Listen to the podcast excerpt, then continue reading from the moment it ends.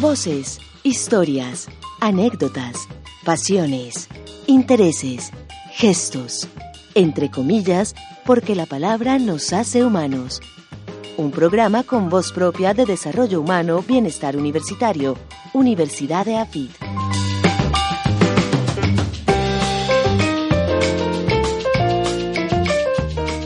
Muy buenos días a todos nuestros oyentes. Hoy nos encontramos en nuestro episodio número 5 y tenemos una invitada muy especial. Pero antes que nada quiero darle la bienvenida a Elsa y a nuestro hombre Roberto. Eh, nuestra invitada del día de hoy es eh, Rosana. Ella es eh, empleada docente del Departamento de Ingeniería de Producción. Rosana, muy buenos días. Buenos días, muchas gracias por la invitación. Soy profesora para el Departamento de Ingeniería de Procesos. Sí, caí en la cuenta después de que lo dije. Eh, tranquila, Rosana, que aquí estamos acostumbrados a los errores. No te extrañes si en un momento dado te digo Mejía en lugar de Arismendi. Hemos cambiado los nombres, los apellidos, todo. Ah, bueno. Eso es lo bueno de este programa, que es sin etiqueta. Ay, no, buenísimo, me encanta. Relajado. Sí, entre comillas, Rosana es un programa de la Dirección de Desarrollo Humano Bienestar Universitario que pretende pues dar a conocer las vidas, las vivencias, los modos de ser, eh, las eh, virtudes de los eafitenses. Y por eso estás invitada aquí porque sabemos que tenés muchas, muchas virtudes para compartir con nosotros. Ay, muchas gracias, muchas, muchas gracias por la invitación. Muy rico estar aquí. Muy bien, empecemos entonces por el principio. Yo me voy a permitir hacer una, una pequeña, si Mabel me lo permite, y Rosana, una digresión. Decir que, confesar, que conozco a Rosana desde que era una niñita. es verdad. Sí, nos conocemos desde, desde hace muchos años y nos reconocimos luego aquí en la universidad, porque de todas maneras la, relación entre un adulto y un niño no pasa de ser que hay que hay, cómo estás, cómo estás de linda, como, pero luego ya aquí a nivel profesional hemos tenido oportunidad desde el departamento en el que trabajamos Mabel y yo, de desarrollo artístico, de hacer trabajos en conjunto con ingeniería de procesos. Sí, entonces ha sido de verdad muy, muy interesante. Pero antes que nada, yo sí quisiera saber por qué se conocen, de, pues, por qué Elsa conoce a, a Rosana desde pequeña. ah, bueno, muy sencillo, sobre todo por la mamá de Rosana, eh, Adriana Mejía periodista, una mujer a la que yo quiero y admiro profundamente, eh, tuve la ocasión de eh, trabajar con Adriana en el periódico El Mundo, hace muchos años, muchos años. Entonces, desde ahí nos conocemos, conozco también a tu papá, por supuesto, a Ignacio, Arismendi, entonces, bueno, desde ahí nos conocíamos. Ah, muy bien, ahora sí nos quedó muy claro a todos. Me conocías de que yo tenía por ahí yo no sé, cuatro años sí, sí, sí, o, menos, no sé. Sí, sí, De uniforme de colegio, todo. Sí, sí, sí, sí, imagínate. Muy bien, ahora sí nos quedó muy claro a todos por qué esa relación. Pero vamos a contarle a todos los oyentes, Rosana, ¿cuál es la profesión de tu mamá? Que yo ya la dije, ¿sí? Periodista. Sí. ¿Sí? ¿Y la profesión de tu papá? Mi papá también es periodista. Ajá. Eh, aunque no lo ejerció durante mucho tiempo, sí. pues siempre tuvo sus columnas de opinión, trabajó pues en algunos periódicos también y ya luego se dedicó eh, a hacer cursos y conferencias de temas relacionados de alguna manera con el periodismo, como hablar en público, eh, relaciones con los clientes, etcétera. Y además de eso, mi papá también es escritor, eh, historiador, es una de sus pasiones grandes. ¿Y la profesión que vos escogiste fue? Eh, mi profesión, es, bueno, ciencias ambientales. En realidad, es que es un poquito larga la historia, pero se las cuento resumida. Yo empecé a estudiar ingeniería ambiental, eh, pero me fui a vivir a España y entonces allá no había ingeniería ambiental, sino ciencias ambientales y entonces me gradué de ciencias ambientales y aquí en Colombia me la convalidaron como ecología. Ah, ah súper bien. Sí. Súper. Y entonces, ¿qué, ¿qué relación tiene la ingeniería de procesos con tu profesión? Em, eh, pues, a ver, la ingeniería de procesos, por un lado, pues tiene un componente ambiental bastante grande eh, pues porque se preocupa precisamente por optimizar los procesos industriales para que sean sostenibles. Y limpios. Y limpios, sostenibles y limpios, claro. Eh, entonces, eso por un lado. Por otro lado, también se basa en un componente sistémico muy importante, que la ecología al fin y al cabo se, se basa en el pensamiento sistémico y en las relaciones sistémicas, que es cómo todo está relacionado. Y además de eso, el núcleo de formación institucional en cultura ambiental está anidado, por así decirlo, en el Departamento de Ingeniería de Procesos. Y yo, pues, eh, coordino junto con el profesor Alejandro Álvarez ese núcleo. Ah, ok. Entonces. ¿Y cómo llegaste a la universidad? Eh, llegué por Alejandro Álvarez. eh, nos habíamos conocido hace algunos años en Barcelona, porque yo vivía en Barcelona, hice mi doctorado allá. Y eh, pues cuando yo ya tomé la decisión de devolverme, le mandé mi hoja de vida. Y él me dijo, dale, pues me gustaría que dieras una clase como profesora de cátedra. Entonces empecé como profesora de cátedra, estuve un año así. Ya después estuve, tuve un contrato de medio tiempo durante seis meses y ya desde enero estoy tiempo completo trabajando pues con, con Alejandro. Eso se llama captaciones legales. Cierto que sí, ese podría ser un buen nombre, sí. Captaciones legales. Sí, o eh, robo de cerebros, algo así por el estilo. puede, puede ser. no escogiste, me llama la atención, Rosana, que no escogiste la profesión de periodismo, teniendo ese referente tan fuerte de tus papás. Sí, en mi familia también. Y en tu familia, sí, claro. En tu familia que hay tantos periodistas, claro. Sí, pues yo también siempre me lo había preguntado. Y yo decía, yo, pero ¿de dónde salí como científica? Porque a mí me gusta, me gusta la biología, el medio ambiente. Pero después de mucho tiempo, después de haber hecho el doctorado, me di cuenta que es que el periodismo también es investigación. Claro. Y la ciencia bueno, la investigación que yo hacía era también precisamente eso. Entonces me di cuenta que no éramos tan diferentes. Y además eh, descubrí una pasión que es escribir y divulgar, eh, que yo no sabía que la tenía. Y pues ahí al menos me salió la vena un poquito periodística, aunque no hubiera escogido esa, esa carrera, pues estoy en este momento poco a poco intentando unir las dos cosas, la, la ciencia, la biología, el medio ambiente, con la parte de escribir y divulgar. Mm, demasiado interesante. Además que bueno, pues contas quién te quien te revise tus escritos y quien te apoye en este proceso. Entonces, muy, muy interesante. Muy cierto, muy cierto. Y nos da la oportunidad para hacer una, una, una, una pregunta, Rosana, que yo siempre me he hecho y en algunas ocasiones que he tenido eh, oportunidad de hablar con algunos amigos científicos, se la hago también. Y es eso de la divulgación científica. Es decir, me imagino yo, vamos a ver si sí o si no, vos me dirás, que la divulgación científica tiene como propósito acercar a la gente a la ciencia. Desde ese punto de vista, habría como dos caminos para divulgar la ciencia. Una entre los pares, mucho más especializada, pero la otra mucho más cercana al público. exactamente. Eh, pues divulgación científica como tal, eh, generalmente se refiere a, la segunda parte que dijiste. Al público, que es al público. que no, es, no está especializado en ninguna de estas ciencias o no está familiarizado acercarlo a esos conocimientos, porque muchas veces los conocimientos científicos se quedan circulando solamente entre pares, precisamente, y entonces son unos artículos científicos, pues que se los leerán los cinco eh, otros científicos que trabajan en el tema, y la gente que no es científica nunca se entera de eso. Claro. Entonces, a mí me parece que es muy importante acercar ese conocimiento al público. Eh, porque la ciencia tiene que, tiene que tener un efecto en la sociedad, tiene que aplicarse. Y si nos quedamos siempre los mismos, pues leyendo los mismos artículos y ya, y produciendo los mismos conocimientos, pues es que eso no va a tener ningún efecto.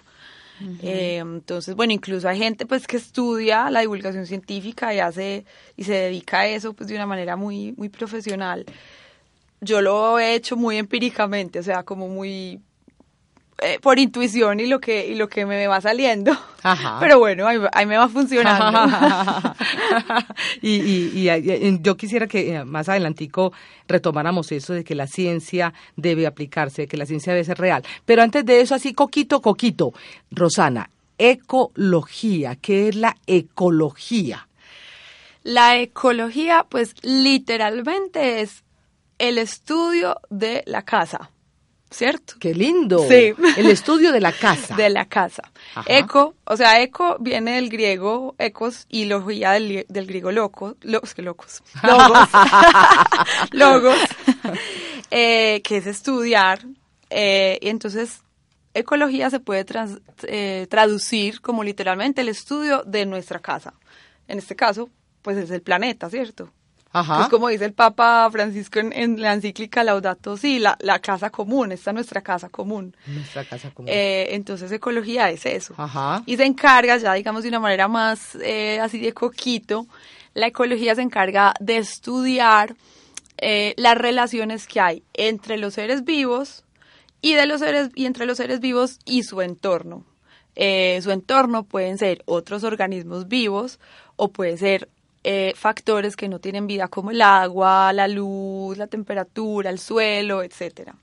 Entonces la ecología se encarga de estudiar como todas esas relaciones. Oh, súper bien. Lindísimo. Y entre esos seres vivos, por supuesto, estamos los humanos, ¿no? Que, que esa es una tendencia también que decimos la naturaleza y el hombre. Sí, de hecho, me encanta que hayas dicho eso, porque eh, nosotros siempre hemos sido muy antropocéntricos, ¿cierto? Todo gira alrededor del ser humano, la naturaleza está ahí para servir al ser humano, pues si resulta que no, que es que nosotros también somos naturaleza y somos un eslabón más, digamos, de esas relaciones que hay eh, en el entorno. Lo que pasa es que, pues, tenemos la, la, razón, la creatividad, la imaginación para transformar los recursos. Y eso puede ser muy bueno, pero también pues, puede tener unas consecuencias muy catastróficas como las que estamos viendo actualmente. Y precisamente lo que nosotros en el núcleo de cultura ambiental intentamos es eh, como generar esa conciencia de que nosotros no estamos separados de la naturaleza que lo que nosotros le hagamos a la naturaleza va a tener necesariamente una repercusión en nosotros como seres sin humanos. Sin duda, sin duda ninguna. Y, ah, y ahorita hablaba de transformación de los recursos. Yo quisiera que habláramos un poquitico de un término distinto, cuidado. Es el cuidado de los recursos, incluyéndonos a nosotros mismos también. Sí, exactamente. El cuidado es, sí, pues velar porque todos los demás seres estén bien y no, y no solo los seres vivos, sino los, las demás eh, cosas, por así decirlo, que hay en la naturaleza. Eh, y es de lo que hablaba Leonardo Boff, que él vino aquí a dar una charla que pues muy, muy chévere, muy, muy bonita, y él habla mucho del cuidado. Y entonces, primero hay que cuidarnos a nosotros mismos como, como individuos, pero también, es, o sea, al cuidarnos a nosotros mismos, ese cuidado se expande, ¿cierto? Se expande a los demás y a la naturaleza. Sí, y ahora que citas a Leonardo Boff, aquí tenemos una frase muy bella de él. El mutuo cuidado es una forma de ser y estar, en el mundo. Exactamente. Una, frase también filosófica, ¿no? Cómo somos y cómo estamos en el mundo. En el mundo, sí. ¿Qué mejor que tu profesión para, para darnos lecciones al, respecto, para, para, para, enseñarnos, para animarnos? Y sobre todo para eh, resaltar que hoy en día en la universidad vivimos el mutuo cuidado. Sí, eso es verdad. Nosotros intentamos, o sea, el mutuo cuidado se ve de muchas maneras, ¿cierto? Y se vive de muchas maneras. Eh, y nosotros, pues, obviamente, desde, desde el área ambiental, pues, que es como el área en la que yo trabajo, intentamos promover ese mutuo cuidado eh, desde, lo, desde lo ambiental, ¿cierto? Sí. Entonces, por, por, ejemplo, acabamos de empezar con unos, unos jardines comestibles. Ay, sí, sí, claro que sí. Contanos de eso, que eh, eh, lo vimos en Entrenos, yo lo vi en Entrenos la noticia y, los he visto. Sí, están ya están es que floreciendo, están germinando ya los, los vegetales que sembramos. Eh, hay tres eras en el jardín efímero y siete eras detrás de Dogger, al lado de la quebrada. Ah. Y el objetivo de ese proyecto es, uno de los objetivos es precisamente promover el mutuo cuidado entre eh, la comunidad universitaria en general, pero principalmente entre los estudiantes y con los estudiantes. Entonces, em, varios estudiantes del núcleo que están viendo nuestras materias van, trabajan allá en, los jardines eh, y a través del trabajo con la tierra, de sembrar, de regar, de cuidar, de quitar las malezas, ellos van aprendiendo un montón de cosas de lo que es cuidar otros seres vivos, ¿cierto? Y la verdad es que están muy contentos. ¡Ay, precioso! Súper. Y bueno, ¿y, ¿y qué encontramos allí en el jardín? En el jardín hay lechugas de varios tipos, eh, zanahorias, hay frijoles, hay berenjena, eh, albahaca. Mm, ay, y en este momento se me, se me escapan las otras. Pero hay otra, hay muchas, pues hay otras especies también, otros vegetales. Tomates, creo. Eh, y no me acuerdo qué más en este momento. Eso es, Rosana, hacer la ciencia real, la ciencia aplicada. Es eso. Es eso. Es eso. Simple. Simple. exacto. Volver al contacto con la tierra, ensuciarse las manos, sentir esa, esa, la, esa, esa textura, la humedad, los olores. exactamente, que además nosotros en esa época yo creo que hemos perdido mucho eso pues eh, cada vez somos más citadinos, que está bien, o sea, yo no, a mí me gusta la ciudad, yo no tengo nada contra la ciudad, pero cada vez tenemos menos oportunidad de estar en contacto directo con la, con la tierra o con la naturaleza. Yo me acuerdo, yo chiquita siempre jugaba eh, en los potreros, nos íbamos a, es que a pescar corronchos en unas quebraditas eh, que había por ahí cerca. A pescar corronchos. Corronchos. ¿Qué son corronchos? pues los corronchos, es, eh, corronchos, ¿qué, son corronchos? Los corronchos son unos pececitos pequeñitos que hay, o había, porque yo ya no sé. Ajá. En las quebradas, eh, bueno, estas eran en el oriente antioqueño, en, la zona, en Río Negro, Retiro, y son como unos bagres, pero pequeñitos. O sea, pero miden, no sé, como por ahí máximo 10 centímetros, yo creo. Y nosotros los pescábamos con unas varitas hechas de eh, un palito de bambú y un nylon y... ¡Ay, qué belleza! Y un anzuelo. Y le poníamos la típica vara empírica. La típica vara, sí. Y les poníamos lombricitas. ¡Ay, no, no, no, no, no, no! sí, y mira que eso... Pues para mí esas experiencias son imborrables de la memoria. O sea, yo me acuerdo de eso como de las mejores experiencias de mi infancia. Y ahora, en cambio, yo veo que los niños no tienen casi esas oportunidades, están siempre pegados de videojuegos, de cosas, y los jóvenes también. Entonces, poder darles como ese contacto eh, con lo natural, yo creo que es muy importante. Y desde mi punto de vista, influye necesariamente en el mutuo cuidado. Sí. ¿Y cómo lo han recibido los estudiantes? Súper bien, están muy contentos las, las profes pues que están, digamos, más directamente trabajando con ellos, eh, pues me han dicho que están felices, que van súper puntuales, que, que les dicen que eso es un espacio como que se relajan, como que piensan en otras cosas. Entonces nos está dando muy buenos resultados, estamos muy contentos. ¿Ustedes se imaginan cuando salgan esos tomates? Ay, sí. cuando, cuando los veamos, porque hasta el momento son, son eh, eh, plantas que están germinando, pero todavía no hemos visto los tomates, no hemos sacado las primeras zanahorias, las lechugas que son bellísimas, como se ponen de linda. Ay, sí. No, qué, maravilla. Mi primera recolecta. Frutos de mi tierra. y mire, imagínense que ese proyecto nos lo ganamos con, con Ser Audaz. Ajá con la iniciativa de Ser Audaz del año pasado.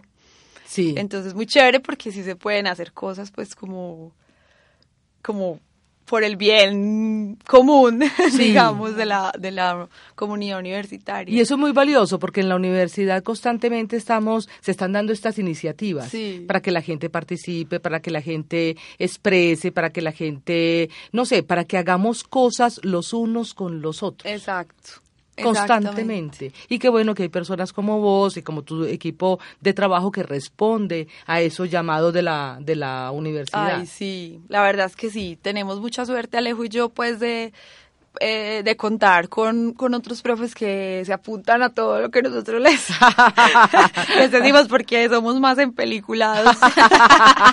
o sea, nosotros nos proponen cualquier cosa y sí. Yo creo que son las ventajas de la juventud. Qué cosa, divino tesoro.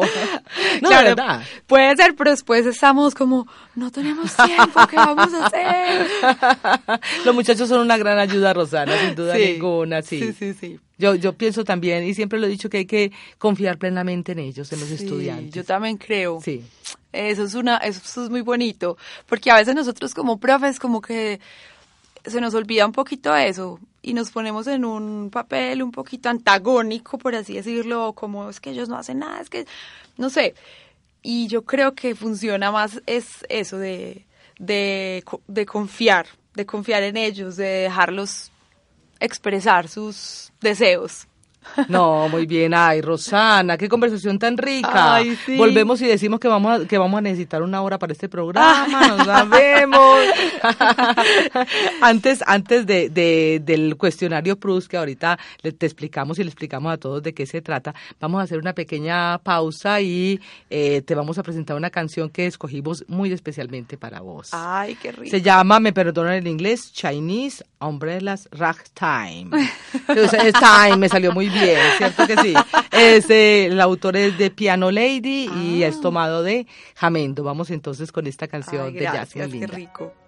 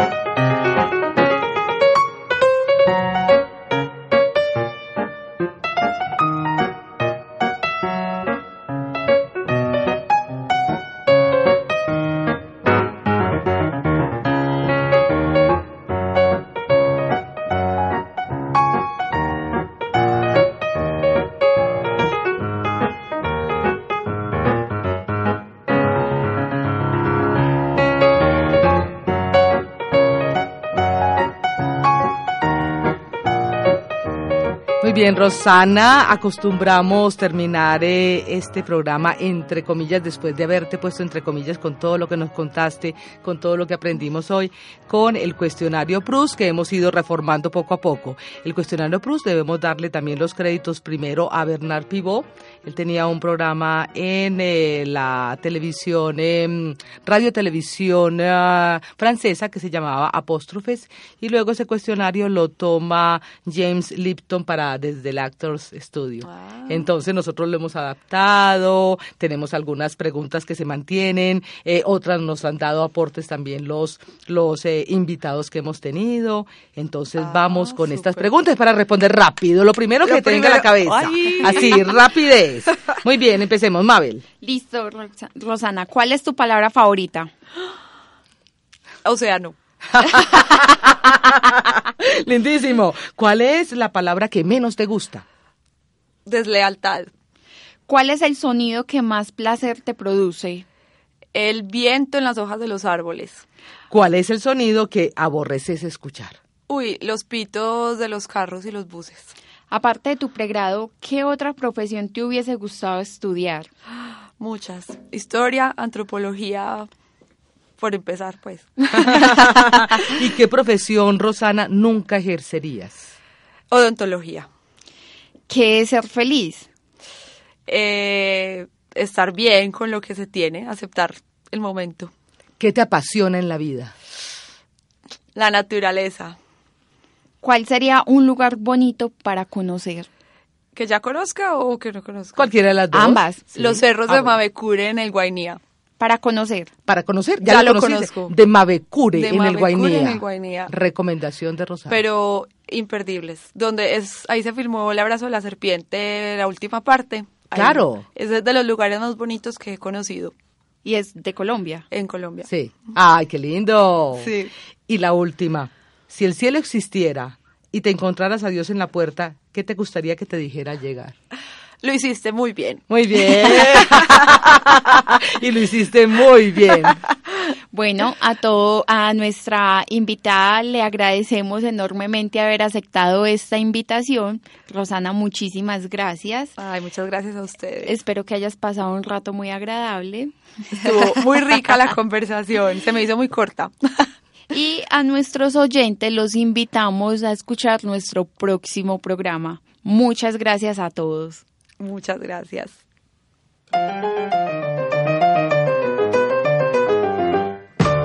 Voces, historias, anécdotas, pasiones, intereses, gestos, entre comillas, porque la palabra nos hace humanos. Un programa con voz propia de desarrollo humano, bienestar universitario, Universidad de AFIT.